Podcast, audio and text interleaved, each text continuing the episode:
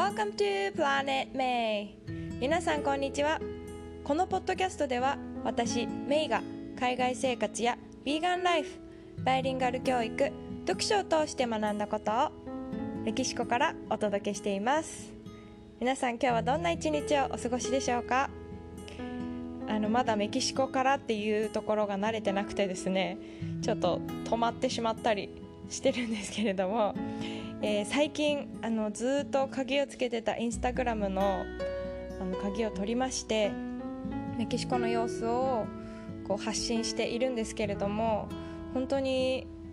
あの今まではですね写真とかを見せるのに結構こう抵抗があって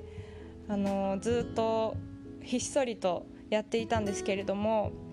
その鍵を取ったことで、えーと、ポッドキャスト聞いてくださってる方からメッセージをいただいたりとか、あのこの「プラネットメイン」のね感想をいただく機会が増えて本当にこう鍵を取って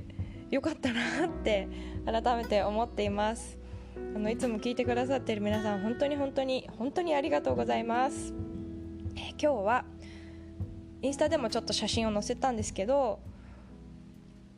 オーガニックファームで料理教室を受けてきたことについてお話ししたいと思います。もうすっごく楽しくてですねずっとあのテントとかをそこのファームに張って泊まりたいって思うぐらい本当に素敵な空間だったんですけどこのファームはフローラファームっていう名前なんですけどメキシコに来る前にアメリカ人の友人が勧めてくれた農場なんですね。で、まあ、かなり観光地とか街からは離れたところにあるんですけどすごくこう整備がされていてこう農薬を使わないで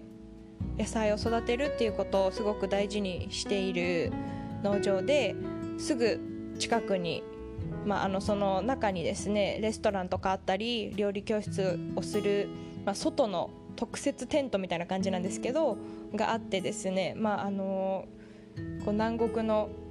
風を感じながら太陽を浴びながらそういうご飯を食べたりすることができるのでとってもあの素敵なところでした。でここは10エーカーぐらいなので4万平方メートルぐらいあるファームだそうなんですけれどももともとは、えー、カリフォルニアのソノマでワイナリーを営んでいたアメリカ人の家族がこのメキシコでも新鮮なオーガニック野菜を作ろうということで、えー、作ったそうなんですね。で果物とか野菜ハーブ全部合わせて100種類以上あるそうで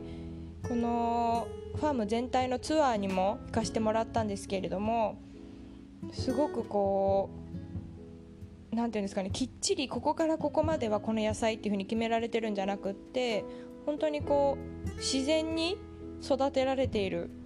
こう野菜が植わってるところにお花があったりとかでそのお花もね食べられるお花だったりして、うん、本当にこう何て言うんですかね人工的じゃなくて自然な育て方にを大事にしていたのでとてもいいなっていうふうに思いました。自家製の全粒粉全粒小麦のパンを焼いていたりですとかまああのねマンゴーパパイヤバナナがこう木になっていてですねまあ、野菜だけじゃなくってそのファームの中を歩いている間にもアヒルとかカメとかトカゲ毛虫いろんな生き物もいてですねなんかこうなんていうんですかね自然の環境がそこでこう成り立ってるそういう小さな命もやっぱりね必要不可欠だからそういう虫とかも大事にしてるんだなっていうのがねすごく感じられました。メニューからこの料理は選べたんですけど私たちはあのベジタリアンというか、まあ、ほとんどヴィーガンのローステッドベジタブルを作るクラスに参加しました。でメキシコでこうスパイスとかをあの粉にする時によく使われているモルカヘテっていうあの、まあ、石でできたなんかこう石臼みたいなものですねあとそれをあの潰す時に使う、まあ、棒みたいな石でできている棒のことをテホロテっていうんですけどそういうあの石でできた道具の使い方を教わったりですとかとその時に採れた季節の野菜をもう本当に目の前の農園からあの取ってきてこう使うんですねみんなで。えー私たちが食べたのはズッキーニとかキャベツとかビーツとかさつまいもとかだったんですけどその全ての野菜にこう均等に同じスピードで火が通るようにっていう切り方があってダイヤモンドカットって呼ばれてたんですけどそういう切り方を教わったりとか、うん、とってもねためになりました。あとワカモレあのアボカドをこう潰してライムを入れてトルティアチップスとかで一緒にこうつけて食べるとすごい美味しいのねあの好きな方もいるんじゃないかなと思うんですけどワカモレをいつも私こうライムをねいっぱい絞ってひたひたにして 作ってたんですよ結構酸っぱめに。で先生曰くその料理教室の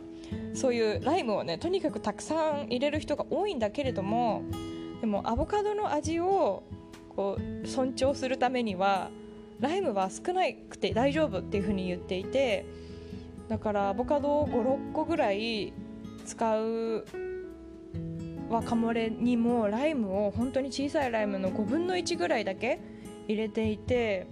うんなんかこうアボカドの味を尊重するっていう考え方もすごい素敵だなと思いましたしやっぱりこう何でもねやりすぎちゃうとそれぞれの良さを消しちゃうからっていうのとかもねすごく勉強になりました。でトルティーヤっていうあの何て言うんですかブリトーとかあの包むようなこう柔らかいものがあるんですけどそのトルティーヤもトウモロコシのトルティーヤを作ったのでそれをね粉にするところからやらせてもらったんですよ。で粉にこう引く時にあのコーヒー豆豆引きのすごい巨大版みたいなのがあってですねそこにトウモロコシを入れてみんなでこう回しながら粉にするんですけどあのそれもねやらしてもらったらまあそのおばあちゃん先生が教えてくれたんですけどすごく軽々粉にしてたのでまあ簡単だろうなと思ってやったらすんごく重くてですねあの、まあ、小柄な先生は楽々やってたんですけどやっぱりこうキッチンでね働くには力持ちじゃないとダメだよっていう風に言っててなんかいろいろねびっくりすることも多くてとっても楽しかったです。はいでまあこの農場で使われている作られている野菜はさっきもお伝えした通り無農薬なのでこうよく洗うと皮ごと全部食べられるっていう風にまあ言っていて皮にも栄養だったり食物繊維がたくさん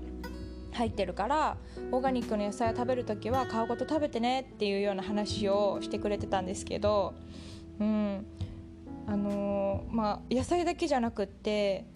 にんにくの味がするお花もあったりとかあのソサエティガーリックっていう名前の紫色のね南アフリカ産のお花だそうなんですけどそういうもののこととかも教えてもらったりしてなんかこう改めて私の家の庭でもね野菜を育ててこう行きたいなって思いましたし今はちょっとこうハーブだけあるんですけどやっぱりいいですよねこう家庭菜園で新鮮な野菜が食べられるっていうのは、うん、だからそれを目標にしたいなって思ったのとあとこうどこからどうやって育てられたか分かるものをやっぱり体に入れて内側から健康に過ごしたいなって改めて思いました。うんなんかやっぱ自分で作るとね添加物とかも入れなくても作れるしどうやってこうね野菜が作られてるのかっていうのも目で見て、まあ、自分で分かるし、うん、こういろんな調節も例えばこれが苦手だからこの野菜は入れないでおこうとかこれをちょっと足してみようとかっていうのもできるのがいいですよね。なのですごくこういろんな発見があるの料理教室に参加することができました。これからもですねこうメキシコで発見したものをインスタグラムに載せていったりですとかあと来週末にはあの食に興味がある方ビーガンに興味がある方に向けてあの映画会も企画していますのでぜひぜひご参加希望の方は LINE から友達登録よろしくお願いいたします。それでは今日も最後まで聞いてくださってありがとうございました。素敵な一日をお過ごしくださいまた次回の配信でお会いしましょう See you next time!